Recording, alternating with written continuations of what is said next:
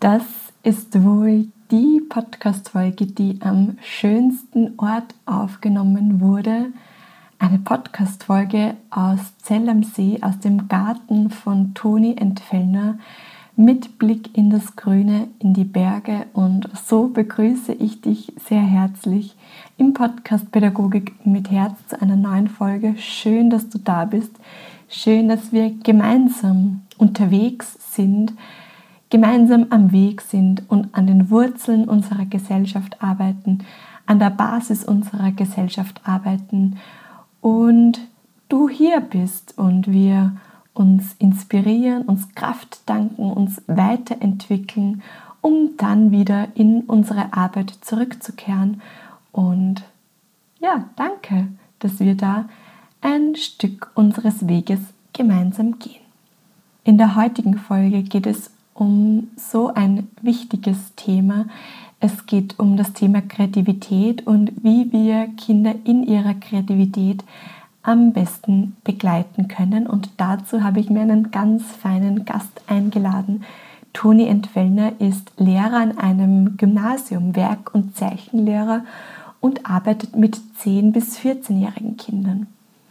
Und falls du jetzt Elementarpädagogin bist, fragst du dich vielleicht, ah, okay, was will denn die Lisa da mit, ähm, mit dieser Folge, mit einem Gymnasiumlehrer?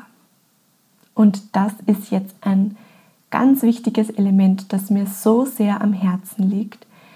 Ich bin nämlich der Meinung, dass wir zunehmend mehr und mehr in den Austausch kommen dürfen, Elementarpädagoginnen, Lehrerinnen, und umgekehrt und voneinander lernen dürfen und vor allem gemeinsam unseren Fokus ausrichten, uns austauschen, uns darüber unterhalten. Wo wollen wir hin? Wie wollen wir unsere Kinder begleiten? Wie wollen wir die Basis unserer Gesellschaft begleiten? Und ja, da dürfen wir eindeutig sehr viel näher zusammenrücken und uns gegenseitig inspirieren, uns gegenseitig austauschen und gemeinsam in die gleiche Richtung gehen. Genau, und da wünsche ich dir jetzt einfach viel Freude mit diesem Experiment. Ähm, ich wünsche dir, dass du ja, dich öffnest für ein Gespräch mit einem Gymnasiumslehrer und ich war einfach nach diesem Gespräch erstaunt, wie viele Gemeinsamkeiten wir haben und dass du da für dich hineinfühlst, was ist für dich stimmig, was kannst du dir mitnehmen, wo kannst du dich inspirieren lassen und viel Freude mit dieser Folge. Los geht's!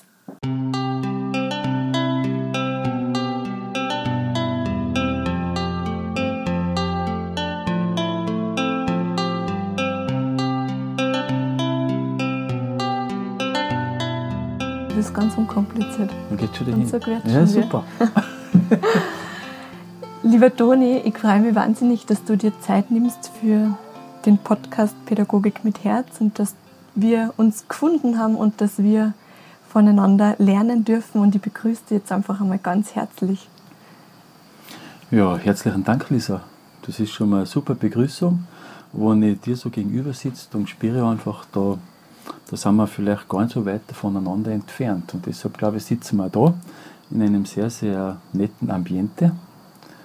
Gefreut mich, also das ist jetzt so ein kleiner, ganz kleiner Wintergarten, der solitär sozusagen dasteht und das hätte ich mir nie gedacht, wie ich das gebaut habe, das Ding, dass ich mit dir mal da so herinnen sitzen mhm. werde in dem Zusammenhang. Danke.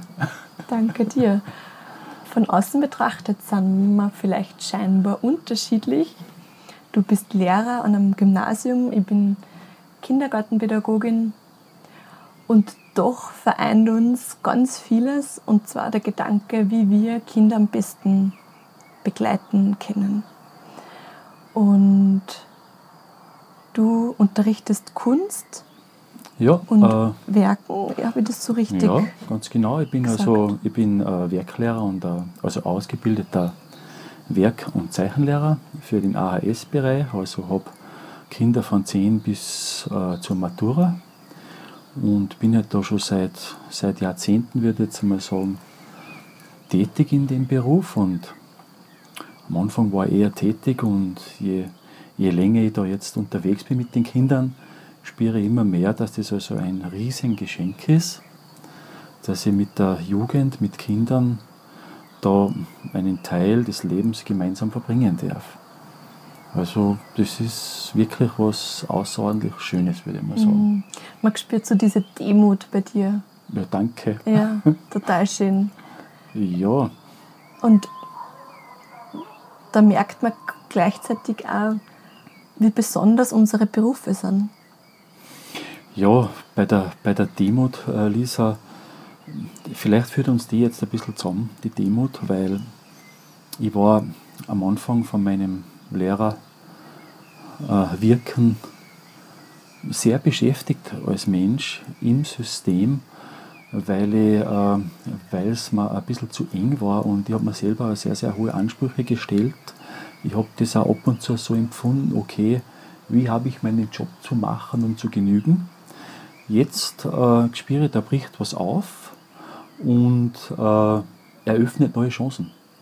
Und gerade bei der Demut finde ich, du bist ja Kindergartenpädagogin, wird mir das äh, bewusst, äh, wie intensiv eigentlich ein Kind diese scheinbare Ausbildung da durchwandert und wie wichtig es eigentlich für ein Kind ist oder wie entscheidend, an welche Menschen es kommt. Das kann sehr prägend sein. Mhm. Und du arbeitest ja in einem Bereich, der ganz, ganz wichtig ist und ganz, ganz prägend ist. Und man spricht ja heutzutage auch von so Kreativität als die Schlüsselkompetenz in mhm. Zukunft, die Kinder brauchen am Arbeitsmarkt, um ihr Leben gut zu meistern. Und mich würde jetzt einfach interessieren, was ist für die Kreativität? Was bedeutet für die Kreativität? Wie lebst du das? Wie ja. denkst du das mhm. bei dir im Unterricht? Kreativität passiert jetzt im Moment, finde ich. In unserem Gespräch äh, beginnt bereits die Kreativität. Das heißt, dass ich mich auf, der, auf das Gegenüber, auf, auf, Menschen, zum Beispiel in der Begegnung einlasse. Dieser Teil der Kreativität heißt sich öffnen für anderes, äh, was ebenfalls äh, ganz ein großer Bereich der Kreativität ist, wie ich sie erlebe und sie sehe äh, dass man mal durchaus äh, in einem Bereich unterwegs ist, wo man sich nicht so sicher fühlt. Das heißt, sich öffnen, schauen, schauen und vor allem aus sich herausgehen und schauen, was, was der andere macht. Den anderen sozusagen irgendwie als Geschenk wahrzunehmen, der vielleicht Dinge anders angeht, was mich dann wieder bereichern kann. Das ist ein Teil der Kreativität, was ebenfalls sehr, sehr wichtig ist im kreativen Bereich, finde ich, ist also der ganzheitliche Charakter. Da, da bin ich mir nicht ganz sicher, wie es zurzeit läuft, weil ich habe so das Gefühl, äh, dass diese Mehrschichtigkeit oder die Dimensionen, äh, wie Leben erlebt wird von den Kindern, zu eindimensional wird, zu einseitig. Das heißt beispielsweise die Möglichkeiten, Kälte, Wärme zu empfinden äh, lässt nochmals immer in gleichmäßig beheizten Räumen. Äh, das Licht hell, dunkel und so weiter, diese Kontraste gehen immer zunehmend äh, verloren. Haptische Sachen sind sehr, sehr, sehr, sehr im Rückgang begriffen. Vielleicht also ein Ding, wenn ich in die Schule fahre und ich sehe dann die Kinder nicht mehr spielen äh, in der Bushaltestelle, sondern jeder schaut für sich selber ins Handy da habe ich nicht immer ein gutes Gefühl dabei. Mhm. Da, da finde ich, da, da, da, äh, da hakt es bei mir ein bisschen aus. Und in meiner Arbeit versuche ich halt wirklich einfach die Kinder, die Kinder irgendwie zu sich selber zu führen, wo sie ihre Stärken haben. Also so ein bisschen eine Reise ins Innere. Das ist auch ein Teil der Kreativität. Und wie legst du das an? Erzähl uns. Ich, wie, ich, wie, wie, gestaltest du das? Ich gestalte es äh, ziemlich einfach. Also, ich mache das so, dass ich erstens einmal versuche, eine Nähe zum Kind aufzubauen. Also eine gewisse Vertrauensbasis. Wie jetzt das bei uns beim Gespräch so ist, man versucht ein bisschen in Schwingung zu kommen mit dem, mit dem Kind. Und, äh, ich versuche das so zu machen, dass ich hauptsächlich also einmal über verschiedene Materialien, was das Kind zur Verfügung hat, äh, den Einstieg zu schaffen.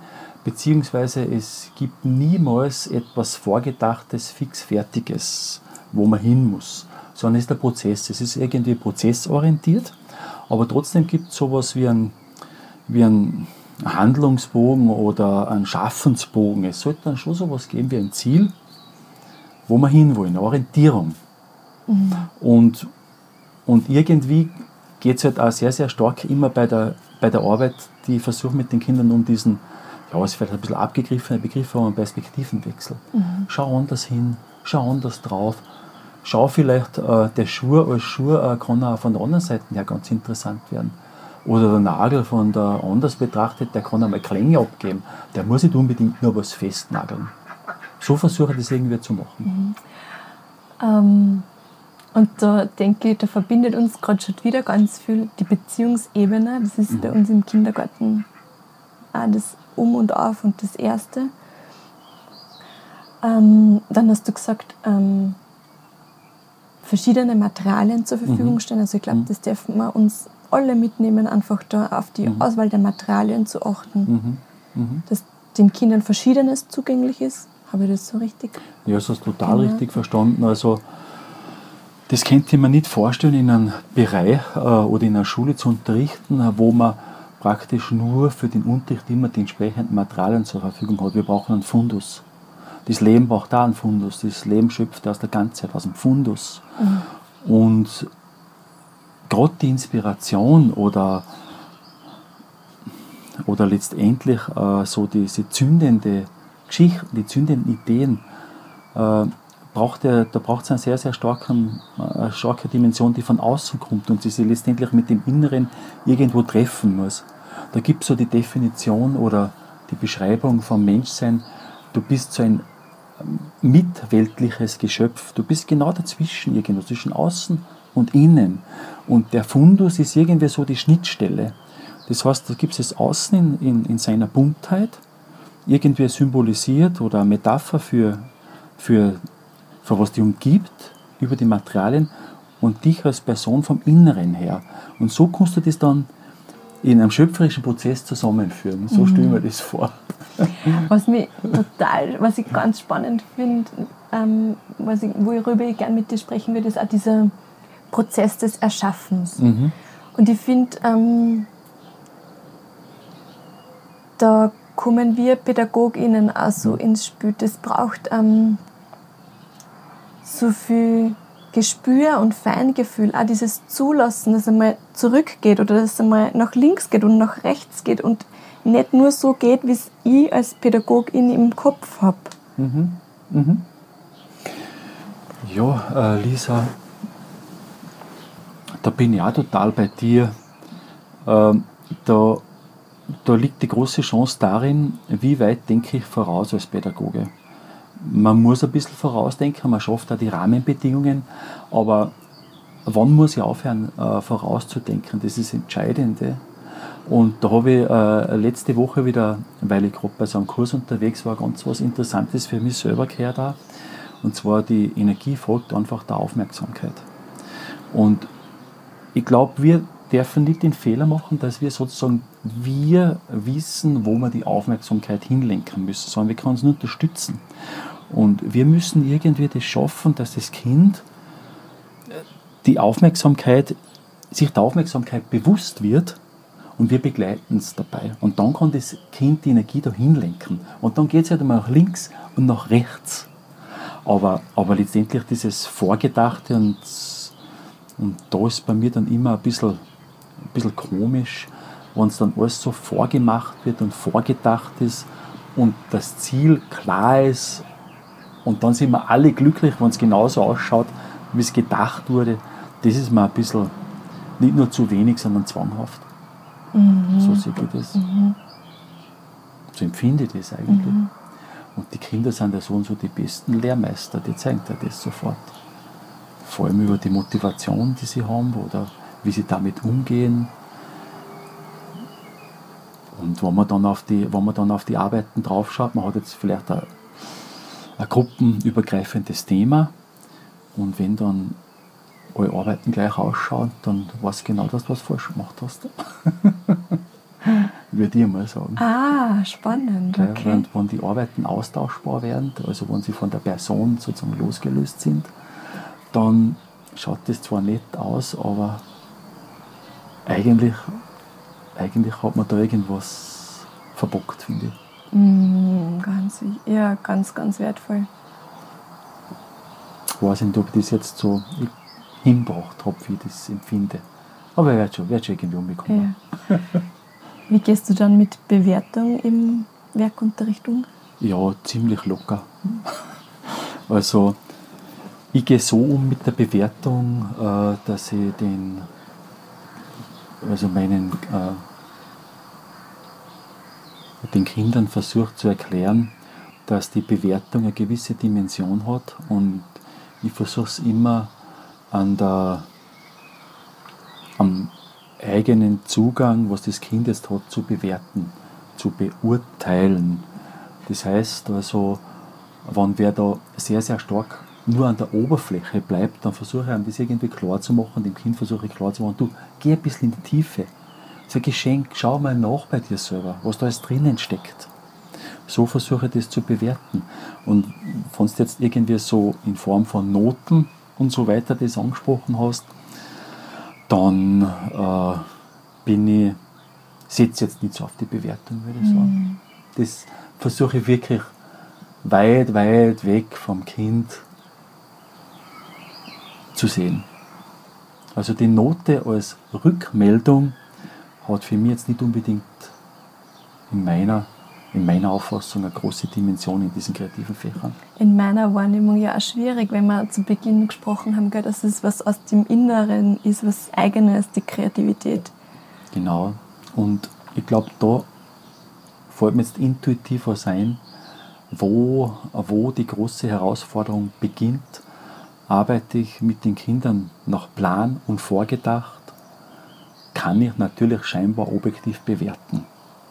Und da verletzt vielleicht dann eine schlechte Bewertung eh gar nicht so, weil ja das Ziel vorgegeben wurde.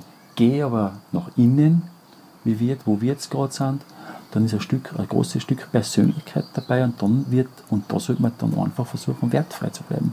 Mhm. Also es ist schwierig, was wir jetzt, worüber wir jetzt da gerade reden. Das Mhm. ist schwierig.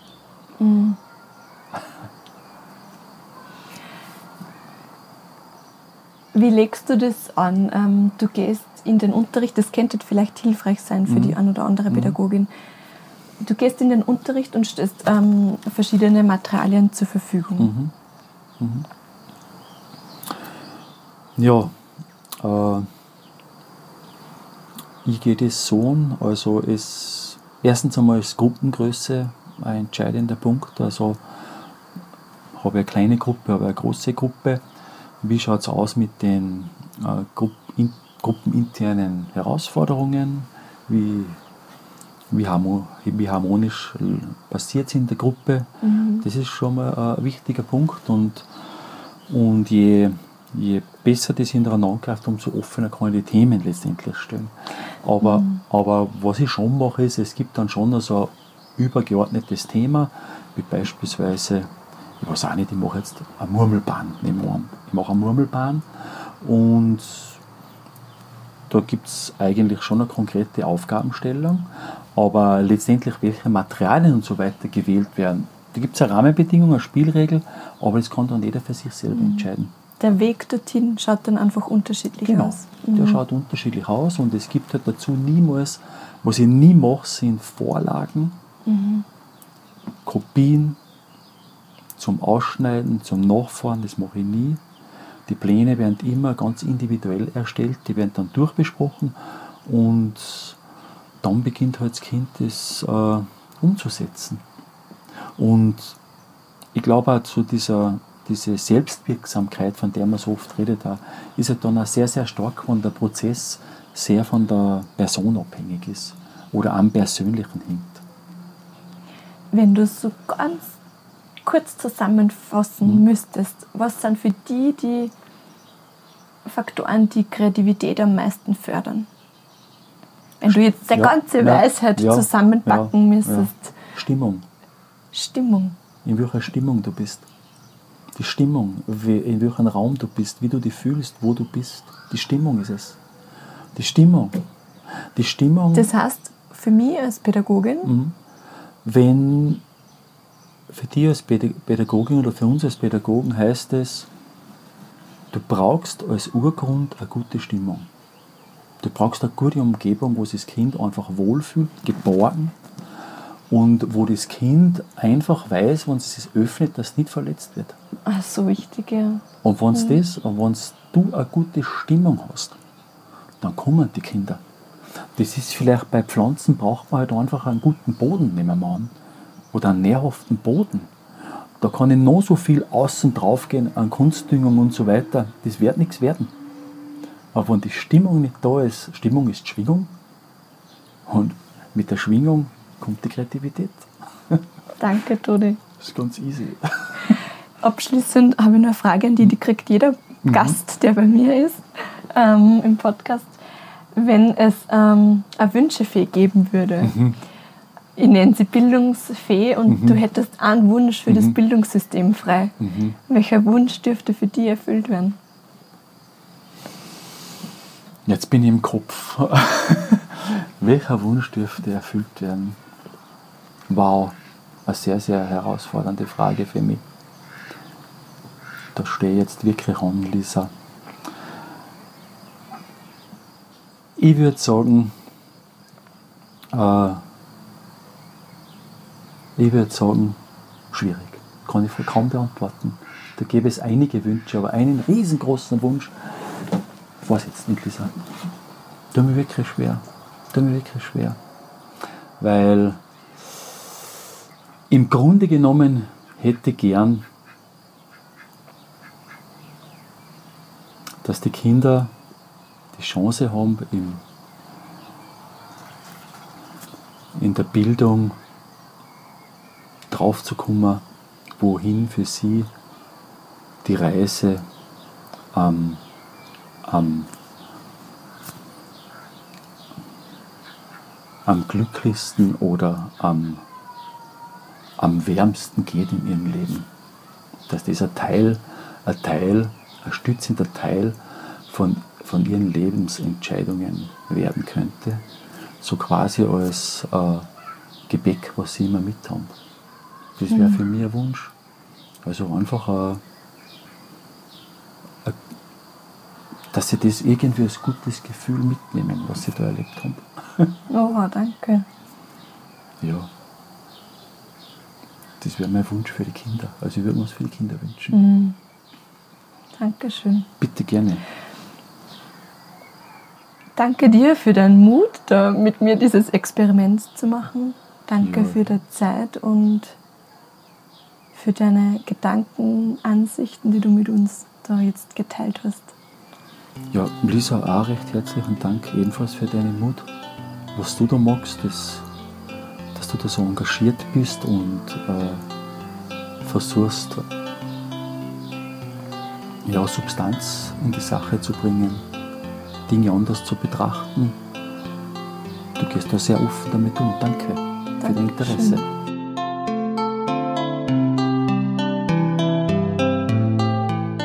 Tja, und jetzt nach diesem Gespräch bin ich natürlich so neugierig, was diese Folge mit dir gemacht hat, welche Gedanken da bei dir hochgekommen sind, was du dir aus dieser Folge mitnimmst. Also komm da wirklich sehr, sehr gerne in den Austausch mit mir. Ich bin so neugierig, ähm, ja, was diese Folge mit dir macht, was du dir mitnimmst und ja, schreib mir da sehr, sehr gerne dazu deine Gedanken.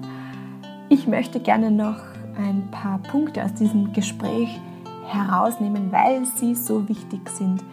Den Punkt der Ganzheitlichkeit, dass wir da schon in den Kindergärten darauf achten, möglichst viele Sinne anzusprechen, den Fundus, dass wir darauf achten, unterschiedliche, vielfältige Materialien den Kindern zur Verfügung zu stellen und den Punkt der Stimmung, wie Toni es sagt, also der Stimmung, der Schwingung, dass es in der Kreativität zunächst ganz, ganz stark darum geht, dass sich die Kinder wohlfühlen, dass sie sich geborgen fühlen, dass sie wissen, dass sie nicht verletzt werden, wenn sie sich öffnen. Denn Kreativität bedeutet sich öffnen, in die Begegnung gehen. Und ich denke, das ist ein ganz, ganz wertvoller Punkt, den uns da Toni mit auf den Weg gegeben hat. Und somit bedanke ich mich für deine Aufmerksamkeit und ich freue mich, wenn du den Podcast weiterempfehlst, wenn du KollegInnen von diesem Podcast erzählst und ich freue mich auf unsere nächste gemeinsame Folge. Bis dahin alles, alles Liebe von mir zu dir und vergiss nie, deine Arbeit, deine tagtägliche Arbeit ist von so großer Bedeutung, ist so wichtig, ist ein Geschenk. Das möchte ich dir immer und immer wieder sagen und werde ich nicht müde, dir immer und immer wieder zu sagen. Danke, dass es dich gibt. Alles Liebe, deine Lisa.